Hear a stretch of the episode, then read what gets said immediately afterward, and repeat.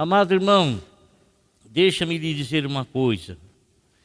É, você sabe que se você não é algo, se você não é, não tem porquê, porque convencer você de que você não é, se você já não é.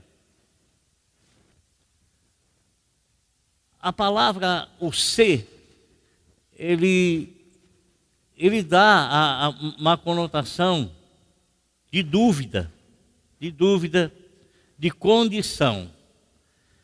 E existe o inimigo nosso que anda ao nosso redor e ele vive nos questionando com o ser, com condições. Ele é tão ousado, tão ousado, tão ousado, que ao próprio Senhor Jesus Cristo ele foi questionar a posição do Senhor Jesus. E ele também, se ele questionou a posição do Senhor, com certeza estará questionando a nossa posição. E geralmente esta posição que ele vem questionar, ele vem questionar no momento de necessidade fisiológica ou de qualquer outro, outra necessidade. Nosso Senhor, após ter sido batizado no Rio Jordão, ele foi levado pelo Espírito Santo para o deserto com o propósito de ser tentado por Satanás. E quando Satanás chegou diante do Senhor, depois de 40 dias do Senhor ter jejuado, logicamente que o Senhor sentiu fome. Então, ao ver a necessidade que o Senhor estava tendo, ele chegou com um questionamento, com uma condicional. Ele disse para o Senhor Jesus: Se tu és filho de Deus, se tu és filho de Deus. Então, é essa condição com a qual ele tentou o Senhor Jesus Cristo. Ele bem sabia quem Jesus Cristo era. Jesus não tinha que provar absolutamente nada para ele, por que não? Porque você se lembra quando o Senhor se encontrou com aquele homem demoniado gadareno, aquele homem que nunca tinha visto o Senhor, o Senhor nunca tinha visto aquele homem, mas o Senhor chegou na praia em Gadar e aquele homem afugentava todas as pessoas, porque todos tinham medo dele, dada a violência com a qual ele lidava e tratava com as pessoas. Nem mesmo as autoridades conseguiam prendê-lo, e quando o prendiam, levavam o algemado, ele arrebentava tudo, arrebentava. Havia nele uma força fora do comum. Então, ao ver Jesus, o que, que ele faz? Ele vem correndo, ele vem correndo na direção do Senhor, como como se quisesse é, é, é, é, atacar o Senhor, como se quisesse aí vir sobre o Senhor e atacá-lo. Mas quando ele chega perto, ele cai de joelho, e aquele homem nunca tinha visto o Senhor, e as palavras que saem dos lábios dele dá-nos a entender que conhecia sim, não o homem, mas as entidades, os espíritos que estavam na vida daquele homem. Porque eles disseram assim para o Senhor: Senhor, eu bem sei quem tu és, tu és o filho de Deus, e tu vieste nos atormentar antes do tempo. Então eles tinham conhecimento de quem o Senhor Jesus Cristo era. Então, quando Satanás foi tentar no deserto, ele disse: Se tu és filho de Deus, se tu és. E essa, amado irmão, tem sido, tem sido a tática de Satanás, porque ele quer lançar dúvida naquilo que nós somos de verdade, porque lançando dúvida, a gente começa a titubear na fé. Titubear. Por exemplo, se você fosse filho de Deus, você não estaria passando o que você está passando. Se você realmente fosse uma pessoa salva, porque o salvo não passa o que você passa. O salvo, ele não enfrenta a situação que você enfrenta. O que você está enfrentando não é característica de uma pessoa salva, não é condizente com aquele que recebeu Jesus como Salvador. Então ele tenta convencer você de algo que você é.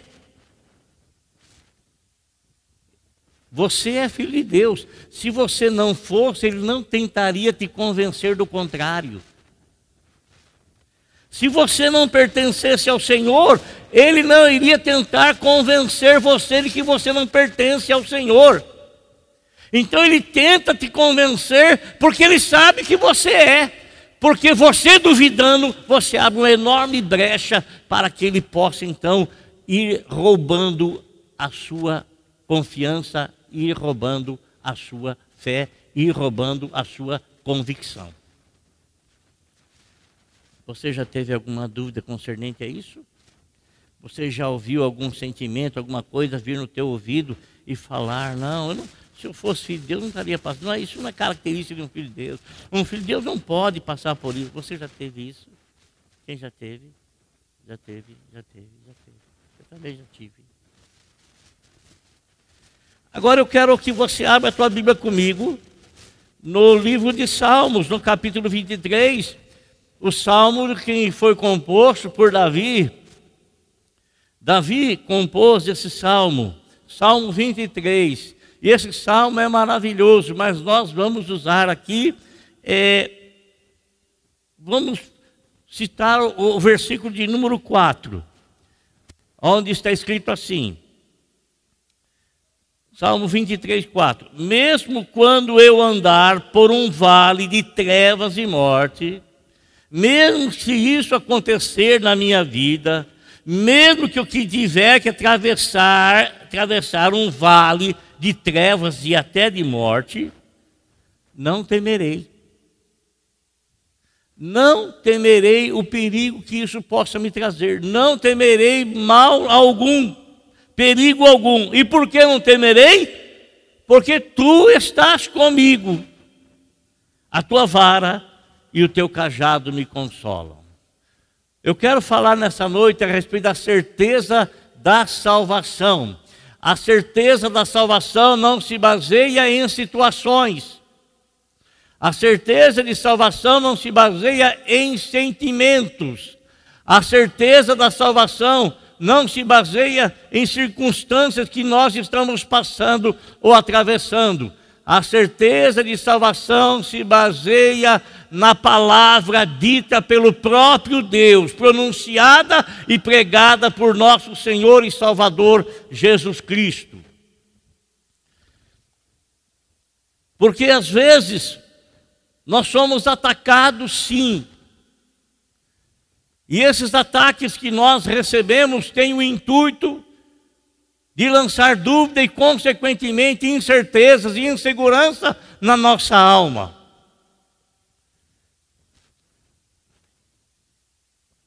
Por que, que eu tenho certeza da salvação? Porque eu acredito na palavra de Deus. E no livro de 2 Timóteo, capítulo 2, versículo 19, o apóstolo São Paulo, ele está escrevendo, escreveu essa carta pastoral, porque porque Timóteo, ele era um jovem pastor. Jovem, muito jovem. E você sabe que quando a gente é jovem, quando a gente é novo, quando a gente está iniciando alguma coisa, a gente não tem um conhecimento profundo, porque nós não temos a experiência. E muitas vezes a teoria você pode até ter, mas a teoria às vezes não se conta muito na situação, na prática. Então Timóteo ele havia sido separado pelo próprio apóstolo São Paulo, logicamente direcionado por Deus, e Paulo o deixou num local para pastorear. E quando Paulo o deixou naquele local para pastorear, para ensinar as pessoas, ele viu a responsabilidade que estava nos ombros dele. E talvez, penso eu, que ele tenha pensado assim: ah, mas eu não Será que realmente eu fui escolhido para estar pregando o Evangelho? Será que realmente eu fui chamado para pregar o Evangelho? Será que realmente eu tenho condições de apacentar, de cuidar dessas pessoas que foram compradas, remidas pelo sangue do Senhor e que não me pertencem, mas que eu tenho que administrar com a minha própria vida? Aí o apóstolo São Paulo escreve para ele o seguinte, em 2 Timóteo 2,19: Entretanto, O firme fundamento de Deus permanece inabalável. O firme fundamento de Deus permanece inabalável. O firme fundamento é algo que está numa fundação. O firme fundamento é onde você tem que edificar o seu edifício, edificar a sua vida espiritual. E esse firme fundamento inabalável está selado com a seguinte inscrição: O Senhor conhece quem lhe pertence. Amado, o Senhor sabe aquele que é dele. Foi isso que Paulo escreveu para Timóteo: Timóteo, tranquilize teu coração, tranquilize a tua alma, não se apavore, tranquilize a tua vida. Sabe por quê, Timóteo? O Senhor conhece aqueles que lhe pertencem. Amém? E qual é a característica de uma pessoa que pertence ao Senhor? Você sabe que tem muita gente que ele converte e desconverte, converte e desconverte, converte e desconverte, converte e desconverte. Mas qual é a característica realmente de uma pessoa que pertence ao Senhor? Qual é a característica? Ele fala aí no versículo, diz assim, ó.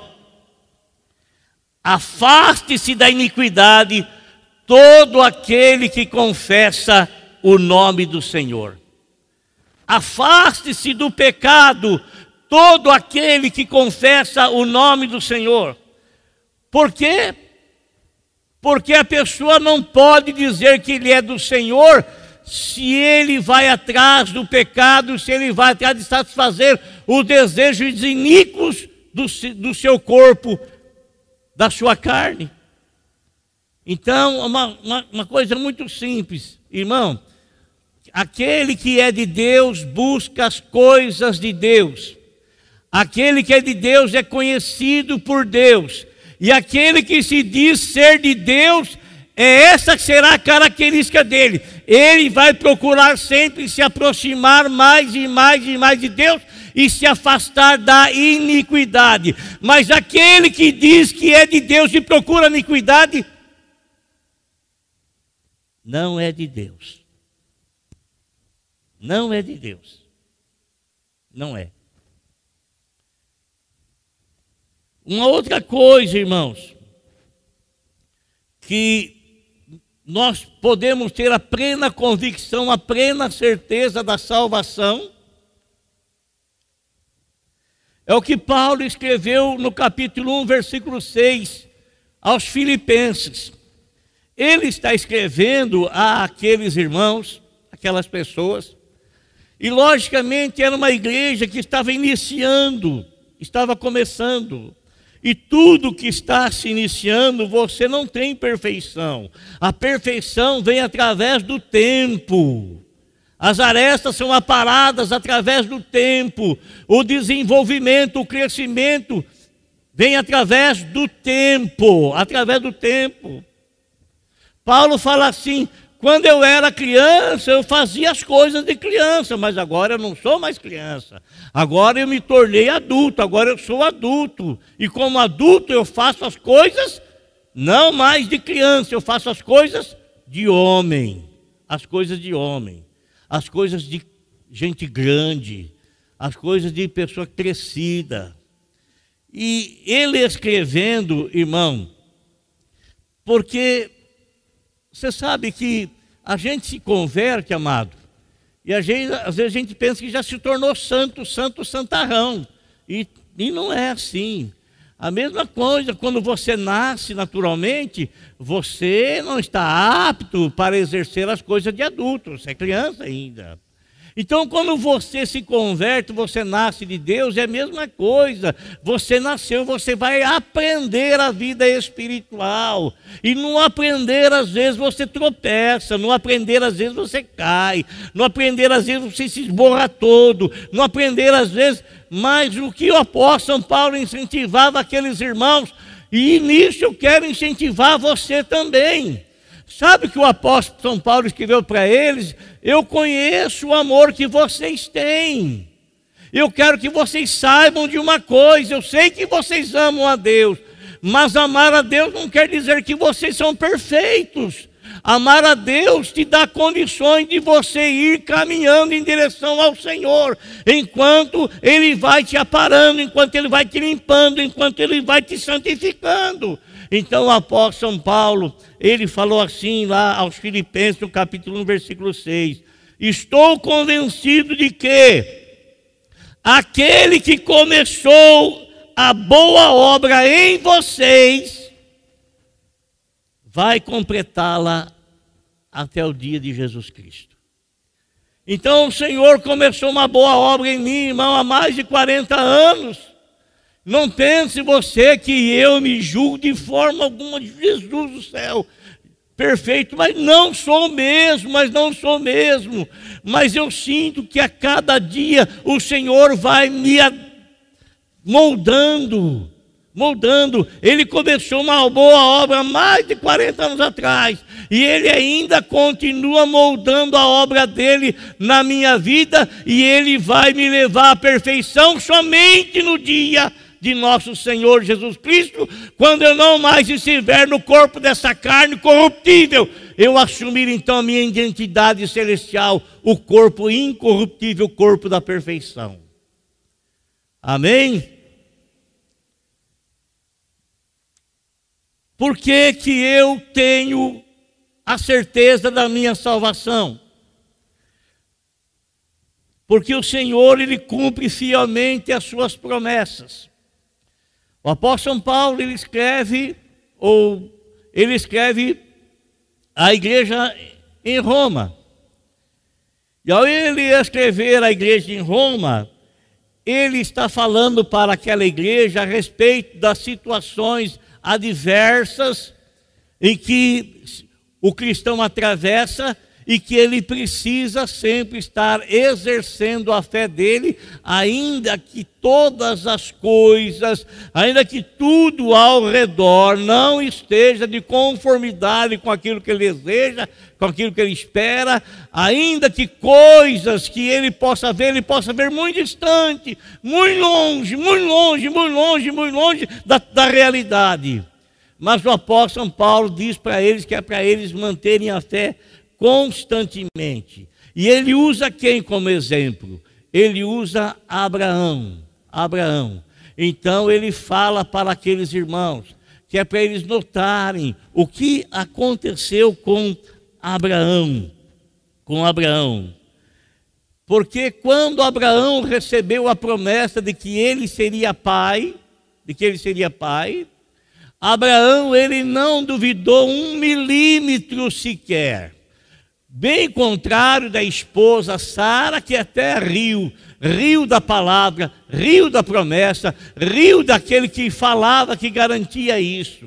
Abraão não, Abraão não, presta atenção, amado. Quando você tiver dúvida, você não vai ter firmeza. Olha a diferença de Sara com Abraão. Abraão, quando ele ouviu a promessa de ter um filho, o que, que ele fez? Ele foi dando glória a Deus, mesmo percebendo que a situação fisiológica dele e da esposa era totalmente contrária à promessa. Deus, quando faz a nós promessa, Ele não faz baseado na nossa situação, naquilo que é favorável ou não. Quando Deus nos faz uma promessa, Ele faz baseado no, teu, no poder que Ele tem. E para Deus não existe absolutamente nada difícil e impossível. Deus fez uma promessa para você de salvação. Então essa promessa ele vai cumpri-la exatamente como ele fez. Mesmo que momentos da tua vida, sentimentos da tua vida venham e dizem assim, olha, não tem jeito para você. É, olha, você errou de novo, você falhou de novo, você caiu de novo. Irmão, Deus ele cumpre a promessa. E Abraão ele foi a glorificando a Deus pelo filho que Deus prometeu que iria lhe dar, e ele teve o filho nos seus braços. Então Deus ele cumpre fielmente a promessa dele. Se ele fez uma promessa de salvação a ti, porque você aceitou Jesus Cristo como Salvador, ainda que muitas coisas ao redor, ainda que muitas situações dizem que não, não, não você não é um cara salvo, você não está salvo, irmão, acredite no Deus que prometeu, porque Ele é poderoso para cumprir. Amém? Acredite, porque Ele é poderoso para cumprir. Ele escreveu assim mesmo assim, Romanos 4, 20 e 21.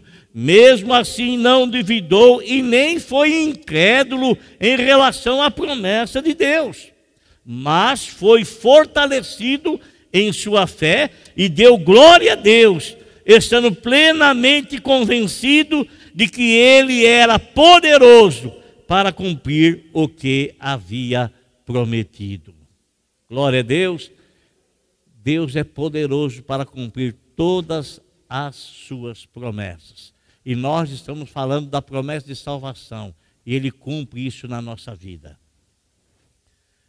Uh, uma outra coisa que, que nos traz a, a certeza da, da, da salvação, meus irmãos, quem escreveu foi o escritor aos Hebreus, no capítulo 13, versículo de número 5. É, o escritor aos Hebreus, ele escreveu lá ele escreveu algo que Deus havia falado com Moisés, lá em Deuteronômio, no capítulo 31.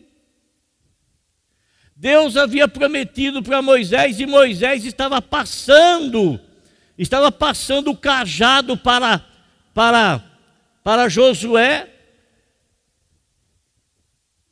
E Moisés disse para Josué e para todo Israel: que Deus ele estaria com eles e Deus jamais os deixaria, Deus jamais os abandonaria. Então, o escritor aos Hebreus, ao escrever para esse povo, que eram descendentes daquele que receberam a promessa lá no começo, os hebreus que eram descendentes, eram os israelitas, então eles recebem essa palavra que o escritor aos Hebreus disse para eles: eles, como igreja, não mais como nação, mas como igreja, escreveu assim. Vou ler para não falar uma coisa fora do contexto. Deus mesmo disse, Deus mesmo disse: nunca o deixarei, nunca o abandonarei. Então Deus, Deus usa esse escritor e ele fala para mim, fala para você. Outrora ele falou para a nação de Israel como, como nação, mas agora está falando para nós como igreja. O Senhor que prometeu aquela nação está prometendo hoje para nós, porque nós hoje somos Israel de Deus, somos a igreja de Deus, somos o povo que está em Deus. Então Ele está falando para mim e falando para você que Ele jamais, jamais te deixará jamais te abandonará. Jamais. Amém? É, uma outra coisa que pode trazer no nosso coração convicção de salvação, certeza de salvação, para que a gente não se deixe abalar por qualquer tipo de circunstância ou situação, ou situação. Paulo que escreve novamente a quem? Aos nossos irmãos do passado, lá, aos romanos. E ele escreve o que, irmão? Se uma pessoa, se a característica de uma pessoa salva fosse não ter nenhum tipo de dificuldade, nenhum tipo de provação, Paulo seria o maior de todos os abandonados pelo Senhor.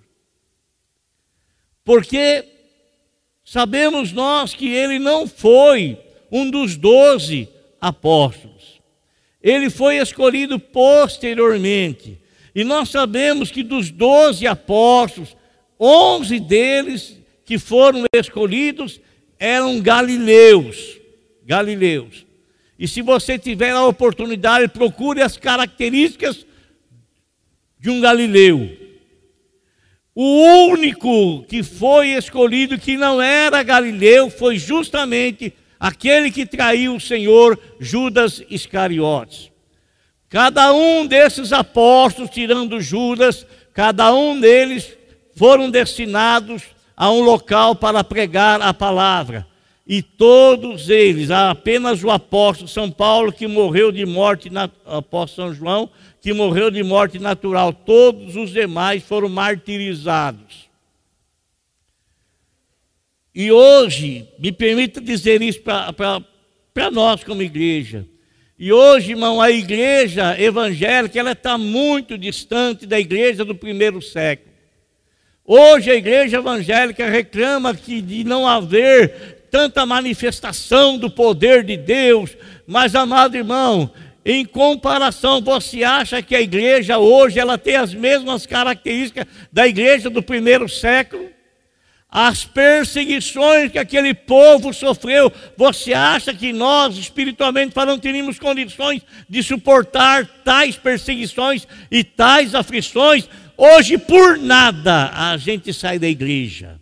Hoje, por nada, a gente abandona Jesus. Hoje, por nada, a gente fala: Eu não gostei da pregação, vou sair da igreja. Eu não gostei do que o fulano falou, eu vou sair da igreja. É um monte de mimimi, evangélicos de nada, irmão.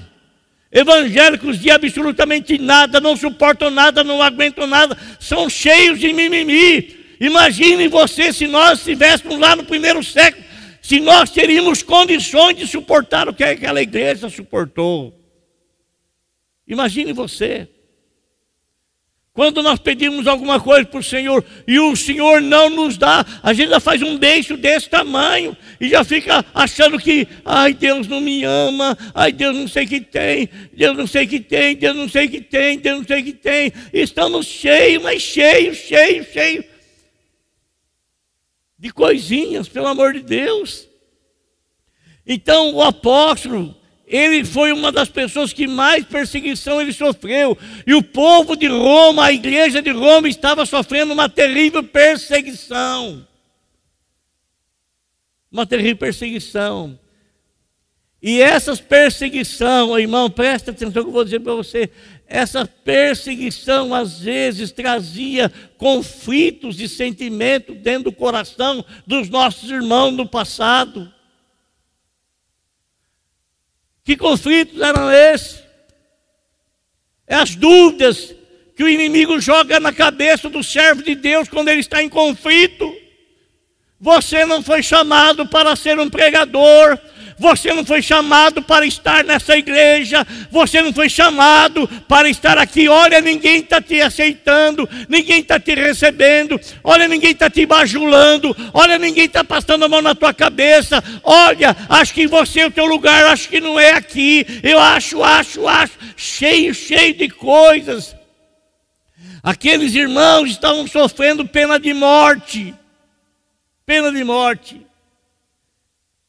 Como o, o, o, o irmão pregou aqui às 5 horas da tarde, falando que aonde estiver o nosso tesouro estará também o nosso coração. E o apóstolo São Paulo orientou aqueles irmãos de Roma que o tesouro que havia sido preparado por Deus para eles, ninguém iria ter condições de poder de roubá-lo. E ele escreve o porquê.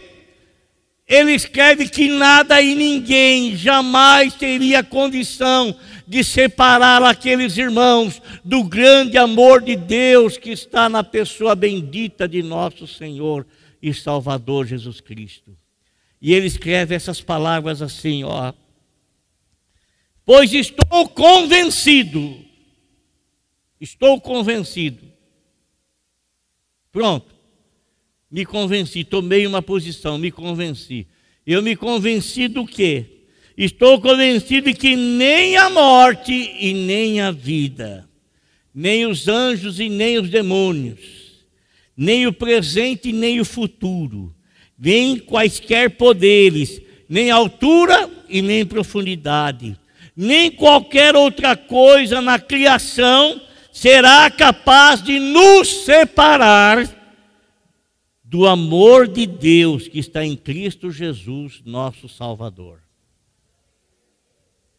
Irmão, se você estiver passando qualquer tipo de dificuldade, não pense que isso tem poder de te separar do grande amor de Deus.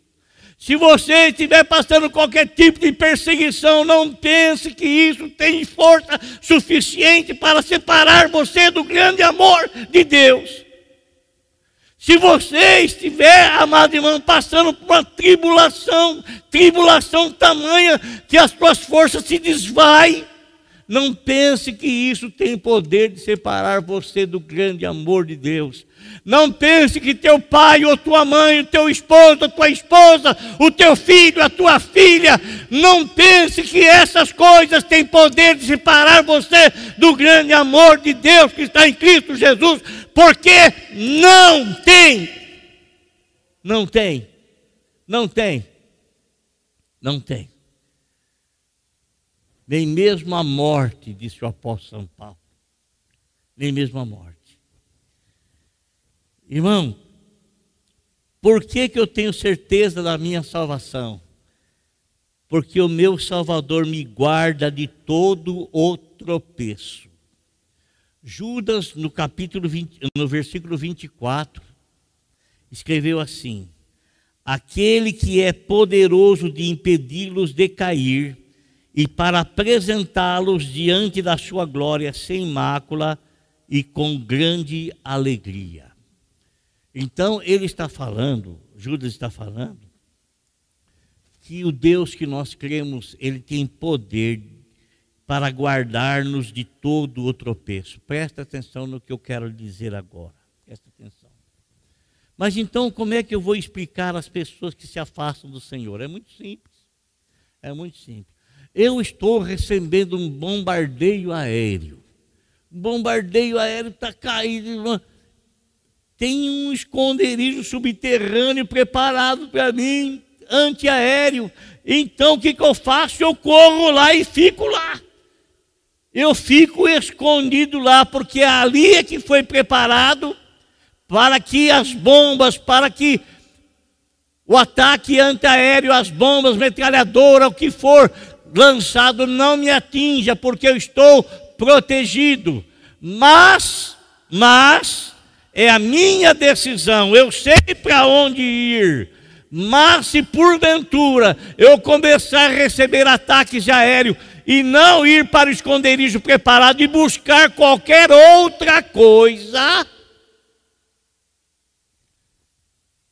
eu vou ter uma consequência, porque lá está o esconderijo, é lá que você vai estar guardado, é lá que você vai estar protegido, é lá que você vai ser impedido de cair, porque a mão do Senhor, o poder do Senhor estará te guardando, é lá. Aquele que habita lá, no esconderijo do Altíssimo. Aquele que corre lá e busca o socorro lá, lá então ele tem a proteção do Deus Todo-Poderoso. Mas se ao invés de ir para o caminho apontado pelo Senhor, ele procurar o próprio caminho dele, consequentemente, então, ele não vai ter a proteção que está lá. Não vai ter a proteção.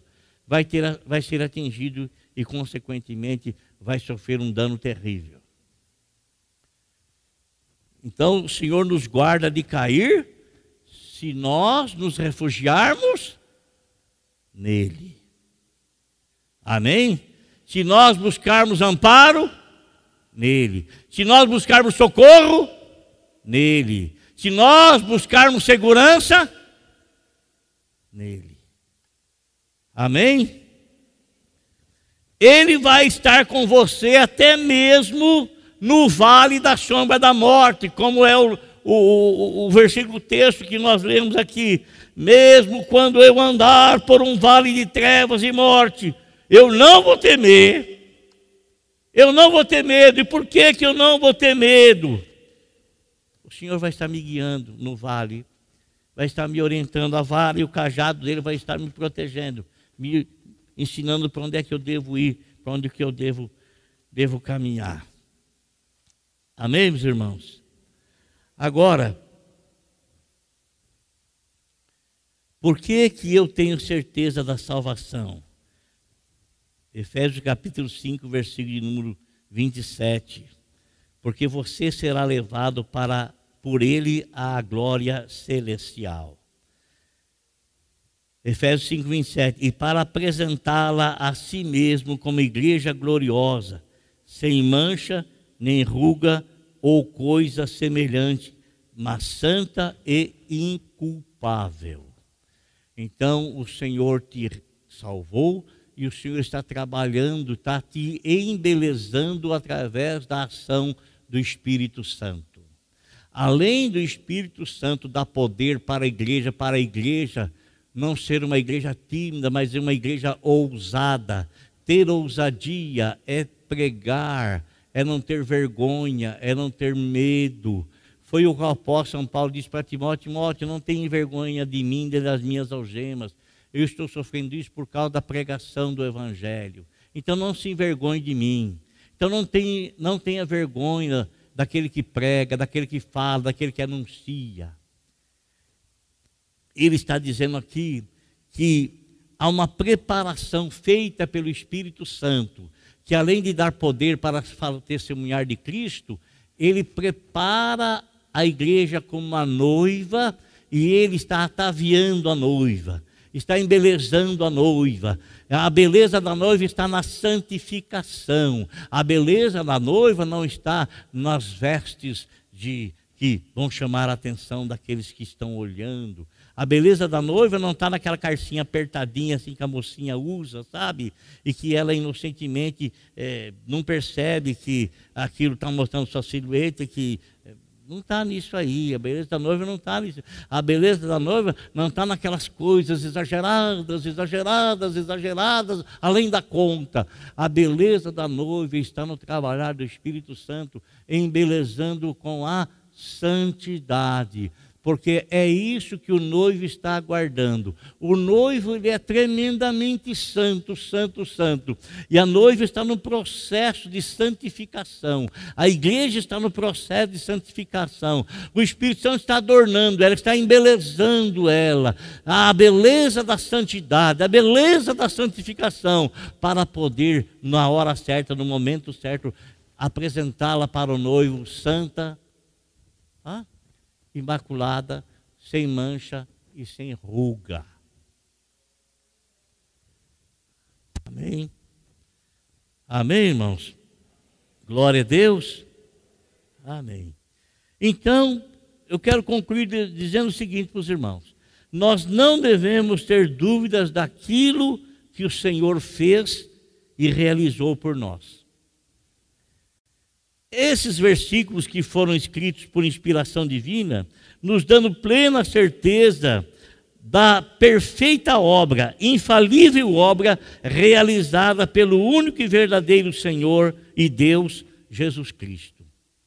Devemos trazer à memória que nosso adversário ele teve a ousadia de chegar até o Senhor e lhe desafiar a provar que era filho de Deus. Se tu és filho de Deus, faz a pedra transformar em pão. Assim também ele chegará nos tentando, nos tentando lançar dúvida e questionamento a respeito da salvação que o Senhor nos deu, mas que nós podemos responder da forma como Cristo respondeu. O que é que Cristo respondeu? Cristo respondeu com a palavra de Deus. E eu estou dizendo que a tua salvação ela está firmada na palavra de Deus e nos versículos que eu li aqui agora. Então nós deveremos responder para ele da mesma forma como Cristo respondeu: está escrito. Está escrito. Tudo que eu falei para vocês aqui, os versículos, está escrito. E está escrito que aquele que crê no Senhor tem a vida eterna. Está escrito que aquele que invocar o nome do Senhor será salvo. Está escrito que aquele que recebe a Jesus Cristo como seu Senhor e Salvador é salvo. Amém? Então, nada poderá nos separar do grande amor de Deus que está em Cristo Jesus, porque está escrito. Feche seus olhos, por favor. Amém, amados? Glória a Deus.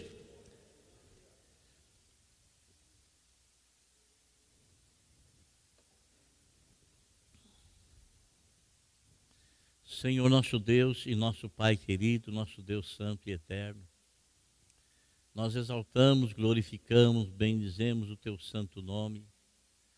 Queremos, ó Deus amado, Deus bendito, te enaltecer e pedir a tua ajuda, Senhor. Oh, Senhor, eu quero agradecer pela salvação que o Senhor nos deu. Não que a gente tenha feito alguma coisa para merecer, não. De jeito nenhum, de forma alguma. A salvação, ela é inteiramente gratuita. Gratuita. E o Espírito Santo, ele começou uma boa obra em nós e ele está trabalhando essa boa obra, aperfeiçoando essa boa obra, santificando a nossa vida, trabalhando em nosso coração, preparando-nos para nos apresentar diante do, do Rei dos Reis, do Senhor dos Senhores, como uma igreja gloriosa, sem mácula, sem mancha, sem ruga ou coisa semelhante. Pura e santa que nós venhamos a permitir que o Senhor possa trabalhar dessa forma e nos preparar da maneira como o noivo quer, não da maneira como nós queremos e achamos que vai servir de qualquer forma, qualquer jeito, vai servir com mancha, vai servir com ruga, vai servir aí toda desmantelada, toda arrebentada, toda quebrada, toda suja. Não vai servir, não vai servir. Por isso, ajuda-nos como igreja, Senhor a caminhar, permitindo a obra do Espírito Santo na nossa vida, que depois de salvo é santificarmos segundo a vontade determinada por Deus na eternidade. E obrigado, Senhor. Obrigado por nos ajudar e por nos abençoar. Obrigado por abençoar a vida de todos esses irmãos. E eu não quero, ó Deus, em nome de Jesus, que nenhum se iluda achando que vai viver do jeito que quer, da maneira que quer, e mesmo assim o Senhor tem a porta lá do seu Abel, pode entrar, meu querido, pode entrar, minha querida. Não vai ser assim. O Senhor vai trabalhar para que estejamos da forma como está traçado na eternidade para a igreja estar. E glória a Deus por isso, porque sempre é e sempre será de conformidade com a vontade do Senhor Deus Todo-Poderoso. Obrigado, Jesus. Obrigado. Eu te agradeço por nos abençoar. Obrigado pela palavra que o Senhor falou no meu coração e que o Senhor falou no coração da tua igreja, em nome de Jesus. Amém.